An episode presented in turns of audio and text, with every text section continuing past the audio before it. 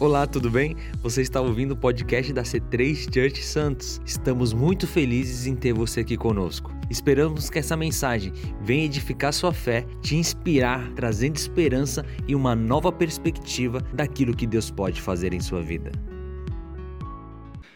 Vamos abrir já direto no. Que horas são, gente? 11 horas, meu Deus. Vamos abrir em. 2 Samuel, capítulo 6.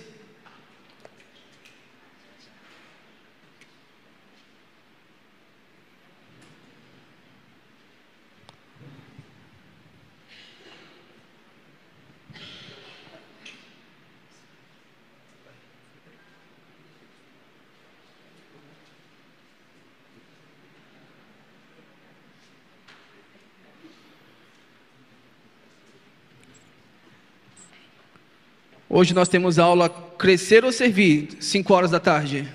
Servir, 5 horas da tarde.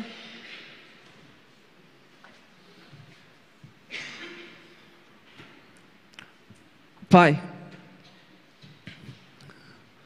tu bem, tu bem sabe, Senhor, o quanto eu, eu sou o menor e o pior, Senhor.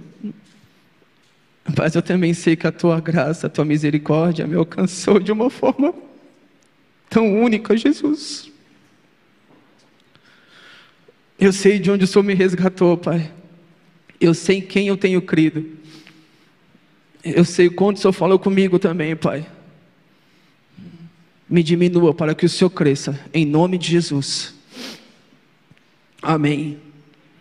É... Eu quero estar incentivando a igreja também. É, eu acredito que ele, logo mais teremos um pouquinho mais de informações, mas a partir do dia 2 de setembro ao dia 2 de outubro, é, faça um jejum também pra, pela, pela nossa nação, pelas eleições, tá bom? É, é importante esse momento que estamos vivendo. Amém? Eu ia ler, mas eu vou dar uma pincelada aqui em todo no, no contexto. O que está acontecendo no capítulo 6 desse livro de Samuel, o segundo. Vamos lá. Davi, ele tem a beleza da ideia de pegar a arca da aliança, que, que, representa, que, era, que era a presença de Deus naquele, naquele momento, e ele quer trazer para a cidade de Davi. É claro o que acontece. Então ele seleciona alguns soldados. O interessante é que a Bíblia fala que eram os melhores soldados. Né? E aqui eu faço um parênteses rapidinho. Se você tivesse que, se Deus, se Deus fizesse uma seleção dos seus melhores soldados hoje, você estaria nessa seleção. Mas enfim, fecha parênteses. Hoje eu estou daquele jeito, hein? já tomei energético ali, não sei para quê. Vamos lá. 25 de agosto foi dia do soldado, né? Cadê o nosso querido soldado? Está aí? Não, está lá embaixo. Servindo, tá vendo? Soldado. Vamos lá. Então, é... o que acontece? Aí aparece usar o Zé é um cara que ele tenta pegar a arca da aliança, na hora que os bois, os bois tropeçam, Deus já mata ele na hora. Davi se enche de medo, também fica um pouco furioso com aquilo, com a atitude de Deus, enfim. Então ele, cara, essa, é, a arca não vai para a cidade de Davi, então fica um tempinho na cidade de. Na cidade não, na casa de Obed-Edom. Tá, ela fica lá por três meses. Davi fica sabendo que, caramba, a casa dele prosperou, cresceu, progrediu. O que, que, que Davi faz? Vamos lá pegar a arca então e trazer para cá. E por aí vai. E esse é o contexto mais ou menos, tá? Do capítulo 6 do livro de Samuel.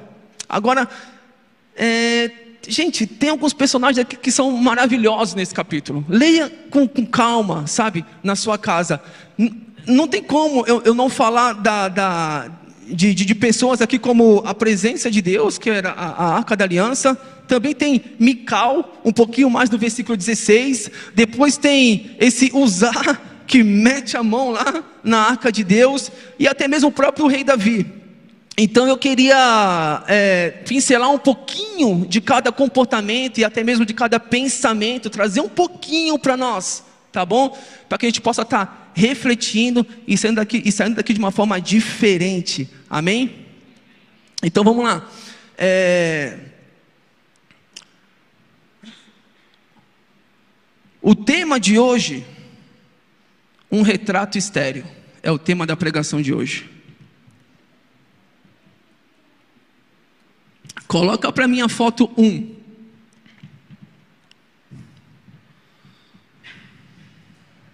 Oh.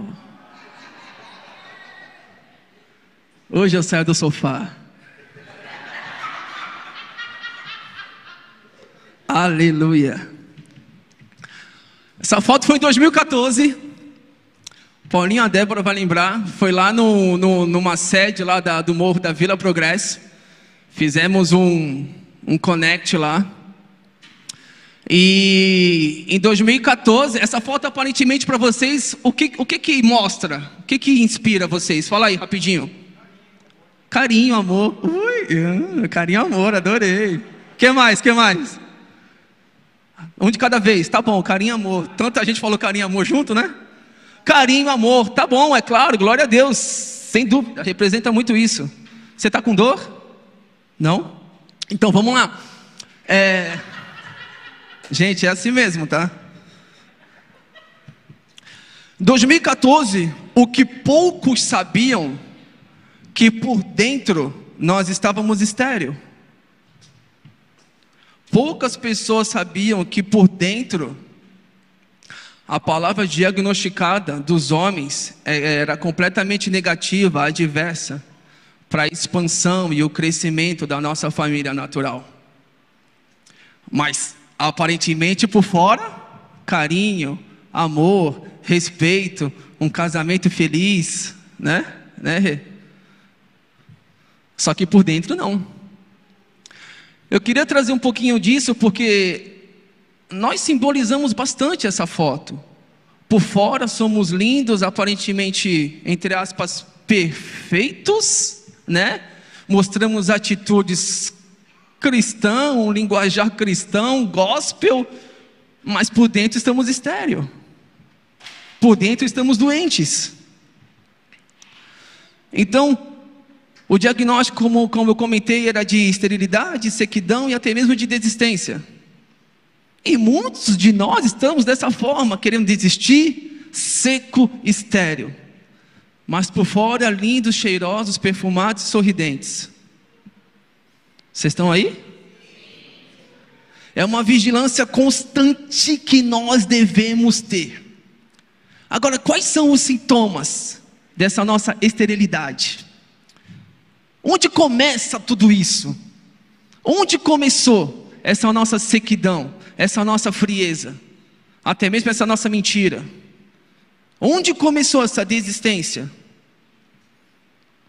De novo, esse aqui, em 2014, simbolizava para nós um retrato estéreo.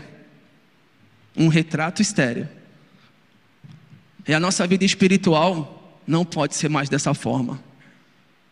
Nós temos falado ao longo de tempo em tempo o quanto a igreja está indo numa outra direção. Não estou falando como C3, mas a igreja de Deus, a igreja de Cristo Jesus.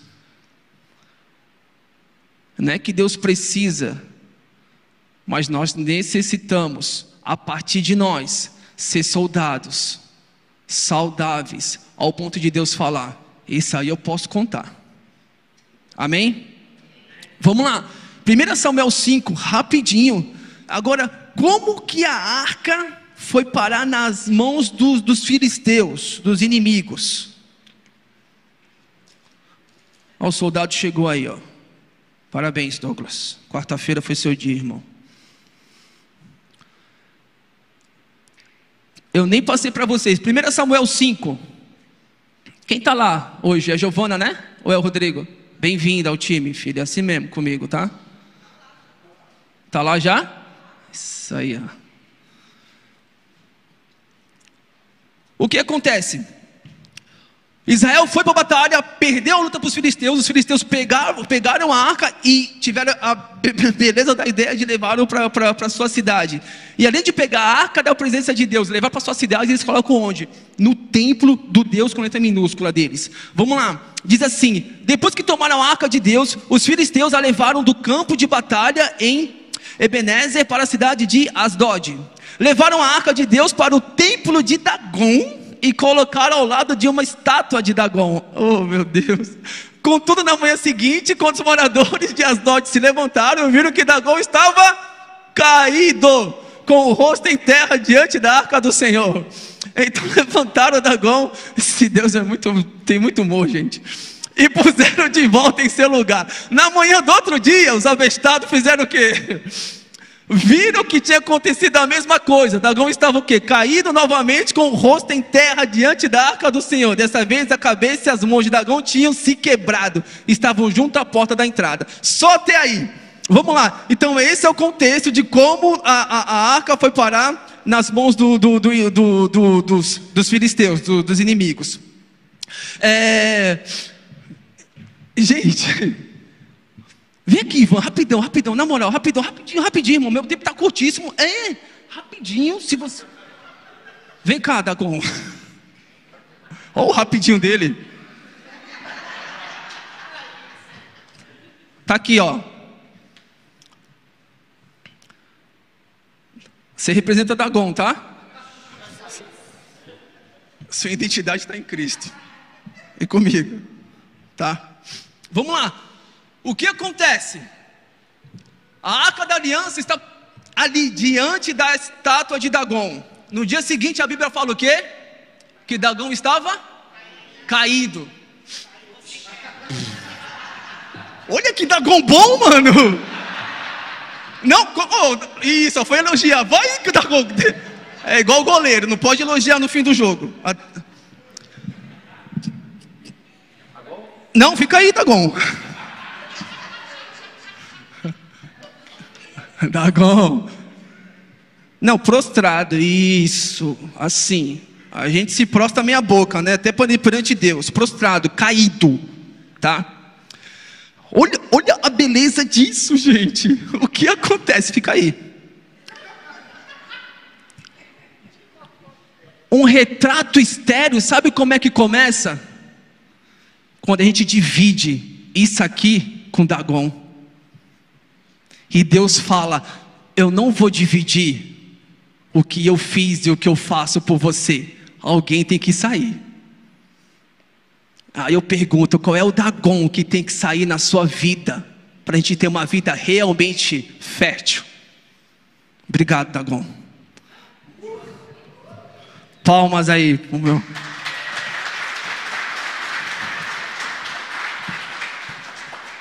Vem cá, vem cá, vem cá, presta atenção, presta atenção. De novo, de novo. O que, que precisa sair ainda do nosso coração, da nossa mente, para a gente ter uma vida fértil? Aqui, aqui, ó, na presença de Deus, não cabe mais dois deuses, não cabe. E você já entendeu, você já teve experiência, você já compreendeu, você já viu o quanto Deus Todo-Poderoso é superior a qualquer outra coisa, porque Ele vive, Ele vive. Ele ressuscitou. Não dá mais, gente. Vamos lá. Esse versículo.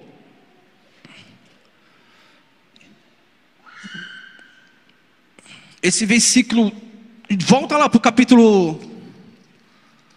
Para o capítulo 6 de 2 Samuel. Isso aqui é muito bom. Isso aqui, gente, é uma história maravilhosa que eu fiquei, acho que 24 horas no ar relendo e relendo, e Deus. Aqui, ó.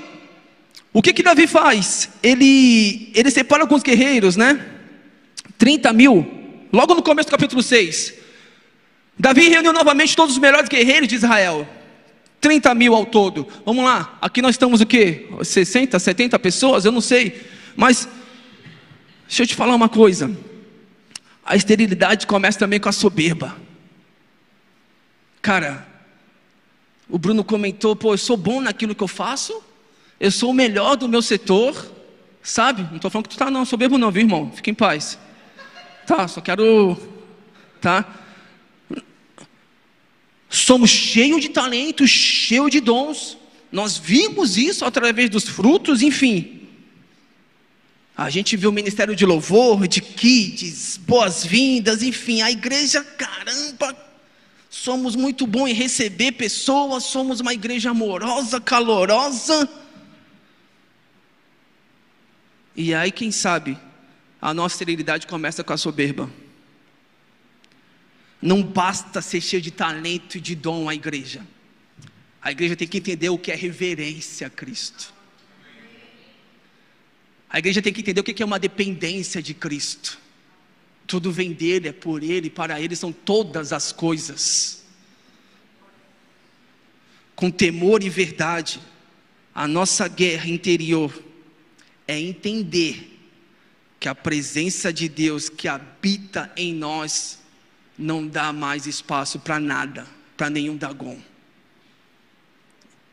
E essa é a guerra, como o Bruno citou, a guerra mental. Poxa, será que vai dar? Não vai dar? Mês que vem, aí ele tem uma mesa com fio, aí ele vai ter uma mesa aqui com umas meia dúzia. Vai ver que, caramba, todos nós temos uma guerra. Uma guerra o que? Disposta a, a competir com a presença de Deus, são os dagons.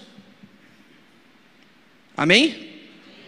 Deixa eu falar um pouquinho de usar. Quem já ouviu falar nesse nome? Por que não pôs no teu filho? Usar! Vem aqui, menino. Vamos lá. 1 Samuel 7 diz o quê? Agora, vamos lá, vamos, vamos ficar primeiro e segundo, hein? 7. Olha, olha só, vocês têm que ler a Bíblia, crente. Põe lá no começo lá, ó. Diz assim: Então os homens, os homens, não? Não põe não, para o pessoal abrir a Bíblia. Isso. Então os homens de Kiriat Jearim foram buscar a arca do Senhor. Eles a levaram até a casa de quem? Abinadab. Você vai ver que no, lá no capítulo 6 é, do, do, de, de 2 Samuel, o quanto esse nome ele é citado. Então, numa colina e consagraram seu filho Eleazar para tomar conta da arca do Senhor a arca permaneceu em Kiriat Jearim por muito tempo. Olha isso, 20 anos no total. Durante esse período, todo Israel lamentava e esperava, lamentava, lamentava a espera de alguma ação do Senhor. Por quanto tempo ficou a arca lá na casa dele? 20 anos. 20 anos.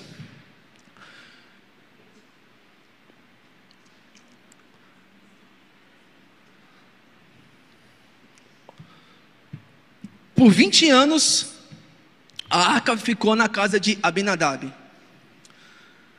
E esse rapaz aqui, esse homem chamado Zá, morava na casa de Abinadab. Agora, a esterilidade espiritual começa também quando nós nos acostumamos com a presença de Deus. Esses dias foi uma pessoa lá em casa tomar café. E aí ele falou algo que falou: caramba, mano, quando você falou bom dia, eu já senti a presença de Deus no cantinho que nós temos lá de oração. Fui comentar isso com a Manu. Falei, pô, que legal isso, mano. Quando falei bom dia, Deus, bom dia, Pai, ele já sentiu a presença. E ela falou: é que a gente se acostuma com a presença de Deus. A gente se acostuma com a liturgia, com o cronograma, a gente acha até que a gente sabe como é que Deus vai fazer e vai agir. Acostumado com as coisas de Deus, com o mundo gospel. Ah, eu vou lá, mas eu já sei o que vai acontecer e como é que vai ser.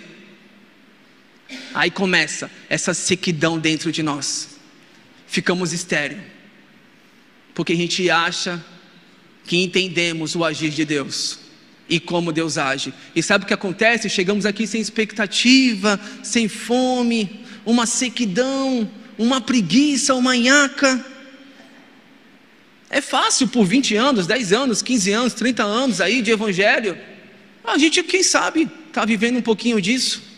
Ah, eu sei, eu tenho tanto tempo de igreja já, que eu já sei como é que as coisas vão acontecer.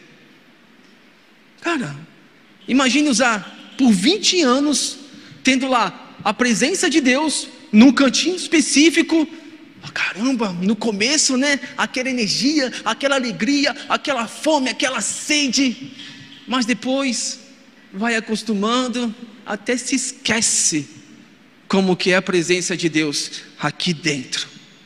Até se esquece como ele te abraçou da primeira vez. Usar foi assim. Aí sabe o que acontece? Nós achamos que podemos meter a mão em tudo. Achamos que podemos fazer as coisas de qualquer jeito. Ah, eu já tenho tanto tempo. Porra, a presença de Deus ficava lá na minha casa. Não é assim. Lembra que eu falei reverência? Reverência, dependência. A nossa rotina é doida. E é mais um motivo, é mais um Dagon para você entender, vigiar o porquê que nós ficamos estéreo. Nós acordamos e pega filho e vai para a escola e volta e faz almoço e lava roupa e, e, e, vem pessoas e trabalha e volta e vai no banheiro e toma banho e come de novo e vai no banheiro de novo. Vivemos assim. Uma rotina completamente estéril e acostumada com a presença de Deus se ainda houver a presença de Deus em nossos lares.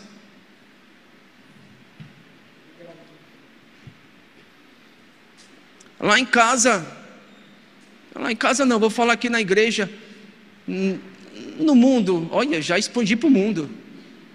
A única pessoa que acredita por enquanto que eu toco violão é a Zoe. Por enquanto, que ela já está começando a desconfiar. Eu já perdi meu estoque de, sabe, filha. Cara, eu não tenho. Meu pai me deu um violão com 14 anos. Ele foi visionário. Não sei, não sei como isso. Mas enfim, não, não dá, não rola, já tentei, enfim, estou tentando. Mas olha o versículo 3 disso aqui, capítulo 6. Olha, puseram a arca de Deus como? Num carro novo e levaram da casa de Abinadab, que ficava no monte, saindo da casa, Uzá, Aiô, filhos de Abinadab, guiavam a carroça nova que transportava a arca de Deus. Esse cara foi chamado para fazer o que aqui? Esse Uzá. Ó, você vai guiar a carroça. Você vai guiar apenas a carroça. Ah, guia a carroça. Apenas a carroça. Você está entendendo o que eu estou falando? O Espírito Santo está ministrando aí. Começa uma esterilidade quando eu faço algo que, caramba, Deus não me direcionou, não convém. Eu já vivi isso, mano. Não é isso. Deus está te direcionando para cá. Sabe, nada de colocar a mão no, no convém, é para guiar a carroça, é a carroça, então você é o maior carroceiro. o melhor carroceiro. Eu vou ser, serei, estou sendo. Ah, e se os bois caírem? Às vezes os bois tropeçam. Não quer dizer que eu preciso estender a mão e segurar algo. Quer dizer que eu preciso manter a minha adoração. Os bois caem, a gente acha que Deus não é mais soberano, não está no controle de nada. Gente, tem que entender que Deus que tu serve é um Deus magnífico, majestoso, poderoso, no controle de tudo. Os bois caíram, caíram. Deus sabe, Ele viu, Ele está consciente disso. Mas mantenha a adoração, mantenha a oração, mantenha o seu jejum. A nossa esterilidade, a nossa esterilidade tem causado o que nas pessoas ao nosso redor? nossa frieza, sabe? O que, que causa as pessoas ao redor? Para Davi causou fúria, né, com o próprio Deus, que está tudo bem, que Deus continua sendo Deus. Deus não é um Deus de mimimi que vai ficar dodóizinho com você porque você ficou nervoso. Se tiver que ficar nervoso, fique aos pés dele. Também ficou com um pouco de medo, Davi, porque caramba, que Deus é esse? que eu quero trazer a presença de Deus e não consigo, e Ele mata usar. Porque coloca a mão naquilo que não convém de qualquer jeito, de qualquer forma. Reverência, acostumado, esterilidade. Vocês estão aí, gente? Vamos lá. Não é impossível não falar de Mical também. Capítulo 6. Mical, se eu não me engano, foi a, a filha mais nova de Saul quando Davi foi, foi matar Golias, anteriormente o rei Saul ele tinha feito alguma proposta. O, o homem que matar Golias, eu vou isentar de impostos, casará com a minha filha. E Davi ele casou com, a, com, com Mical, sua filha mais nova. Segundo Samuel 6:20 diz assim: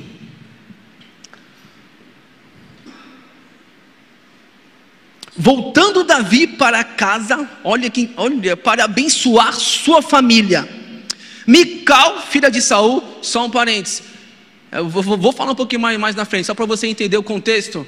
Davi está celebrando a volta da presença de Deus para a cidade.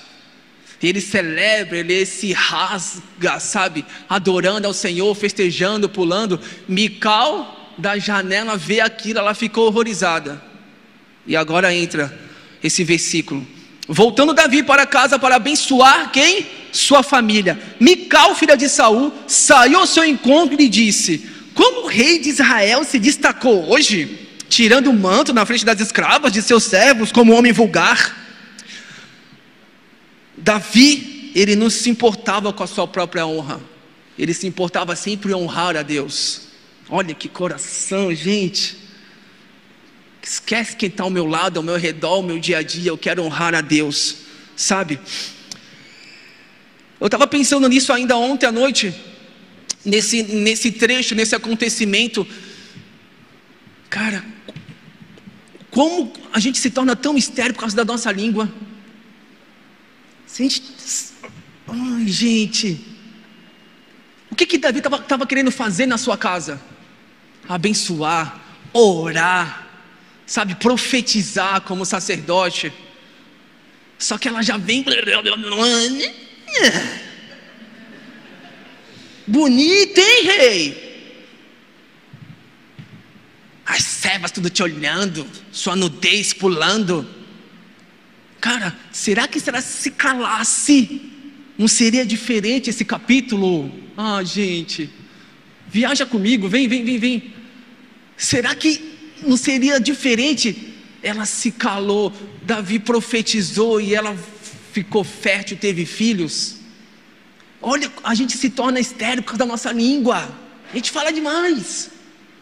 Fala demais, ora menos. Jejua menos. A língua, olha, olha que fantástico isso. Como poderia ter sido completamente diferente. Ela não olhou para a adoração. Ela não olhou para reverenciar a Deus, ela olhou para onde? Para o Dagon dentro dela, que ainda tinha lá dentro. A incredulidade, a inveja, enfim.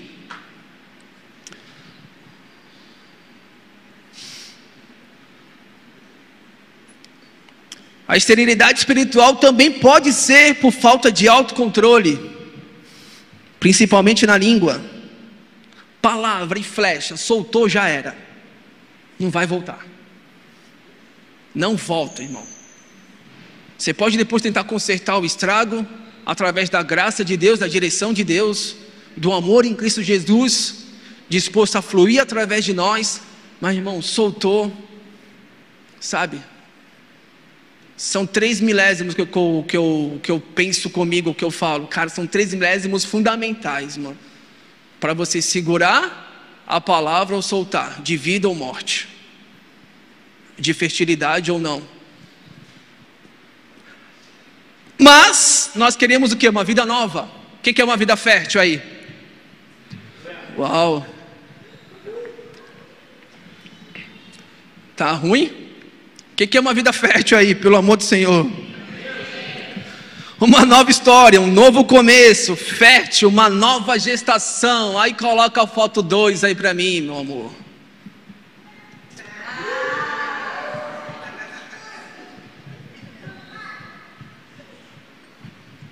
Ela não sabia disso. O povo feio, né, cara? Misericórdia. Vamos lá. O que que passa para vocês essa foto? Carinho, amor? Ah. Carinho, amor, sim. E os dagons completamente destruídos. Completamente a cabeça arrancada, braço arrancado, prostrado pelo poder de Jesus Cristo. Em 2014, o que falaram que era impossível, enfim, a nossa sequidão, os nossos medos, a paralisação. Entendemos a importância de tirar tudo isso de dentro de nós e dar liberdade apenas para Deus, para a presença de Deus. É isso. Quando você dá liberdade para a presença de Deus totalmente dentro de você, não dividindo com mais nada, ele cria algo dentro de você. Uma gestação se cria, uma vida se cria, ministérios se criam, frutos se criam. Quem é o Dagon que está dentro de nós ainda? Zoe significa vida de Deus, vida com Deus. É o nome da nossa filha. É Deus em nós. E dia a dia eu vejo essa menina pulando para lá e para cá e falando: Papai, quer brincar comigo? Aí eu pergunto: De quê? Claro, né? Só para ver se de repente, pela esperança, pela fé, ela muda de outra brincadeira. De boneca. Todo dia brincamos de boneca. Pergunta para Manu. Todo dia brincamos de boneca mas eu vejo o rostinho dela. É Deus em nós. É a vida de Deus em nós, na nossa casa. E eu oro para que possamos sair daqui essa manhã entendendo que se eu der total liberdade para Deus, vida de Deus em nós vai fluir. O devocional de hoje, a Cat mencionou sobre o mar morto, certo? O mar morto ele não tem deságua com nada e tudo se torna morto e ela fala das águas vivas. É isso. Quando você dá liberdade para Deus, para o Espírito fluir, sabe? Agregar, tomar conta de todo o seu ser, de cada cômodo do seu coração, do, do seu pensamento. Águas vivas fluirão do nosso interior. E essa é a beleza desse Cristo também.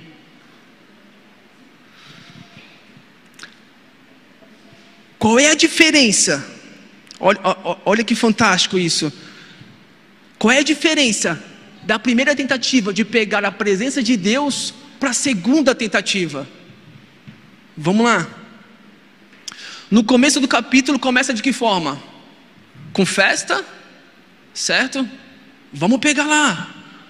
Depois vem morte, de usar, tá? Depois vem o medo. E na segunda tentativa, como é que é? Vamos lá, vamos ler aqui. É, não grifei aqui na minha Bíblia, acho que está na outra. Onde é que está o versículo que que ele dá seis passos e sacrifica? Acha aí para mim, igreja. Aqui, ó. Então Davi foi até lá e com, no versículo, versículo 12. Disseram o rei Davi: O Senhor tem abençoado a família de Obed-Edom. E tudo que ele possuiu por causa da arca de Deus. Então Davi foi até lá e com grande festa levou a arca de Deus da casa de Obed-Edom para a cidade de Davi. Quando os homens que carregavam a arca do Senhor davam seis passos, Davi sacrificava um boi e um novilho gordo. Davi usava um colete sacerdotal de linho e dançava diante do Senhor com todas as suas forças. No segundo, na segunda tentativa de trazer a arca, começa com morte, que é o sacrifício. Bois e novilhos sendo mortos, sacrificado. Termina com bênção e celebração. Imagina, seis passos. Um, dois, três, quatro, cinco, seis. Para, sacrifica, adora. Para, sacrifica, adora. Para, sacrifica, adora. Para, sacrifica, adora.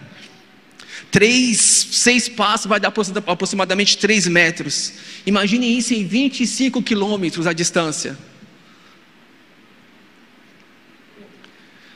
Fiz uns cálculos. Espero que esteja mais ou menos certo, só para a gente ter uma dimensão. 8.333 sacrifícios. Para cada sacrifício matava-se 14 cabeças. Então chegamos a uma conclusão de aproximadamente 116.600 e, algumas, e alguma coisa de animais. Qual é a lição aqui? Para trazer a arca, a presença, se tornar fértil, Davi teve que sacrificar o que? Uma boiada. E se nós realmente, como igreja, quiser esse sacrifício, essa fertilidade, a vida zoe, um retrato fértil, vai ter que dar um prejuízo enorme para a nossa carne. Enorme. Voltar para o começo. Quem quer voltar para o começo? Voltar para o começo é trabalhoso, gente. Requer recomeçar. E a gente não está disposto a recomeçar. A gente está disposto sempre a abreviar, a pegar alguns atalhos. Vamos recomeçar certo aqui, ó. De que jeito? Seis passos, sacrifica, adora.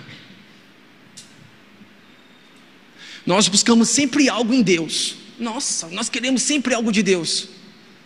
E eu fiquei pensando: e se Deus procurar algo em mim, o que, que ele vai achar? Sequidão? Fertilidade ou não?